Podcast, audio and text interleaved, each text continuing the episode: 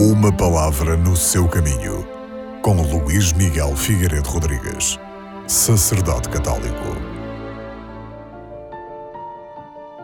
A primeira leitura deste domingo apresenta-nos a figura do rei David. Este rei marca um período muito importante da história do povo judeu. Foi ele, o rei David, que conseguiu a união dos reinos do norte e do sul os reinos do norte eram as tribos de Israel e os reinos do sul eram os tribos de Judá. Esta unidade acaba por ser quebrada com a morte de Salomão, o rei que sucedeu a David. Mas apesar disso, o povo continua a viver da esperança, a esperar um Messias Rei que há de conseguir de novo a unidade do mesmo povo.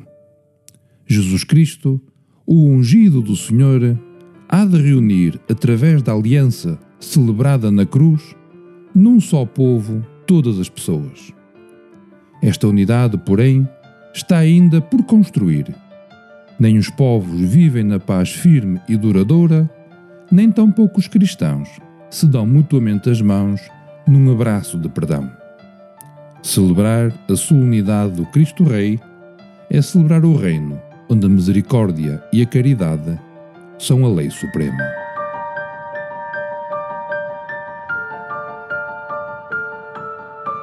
Uma palavra no seu caminho.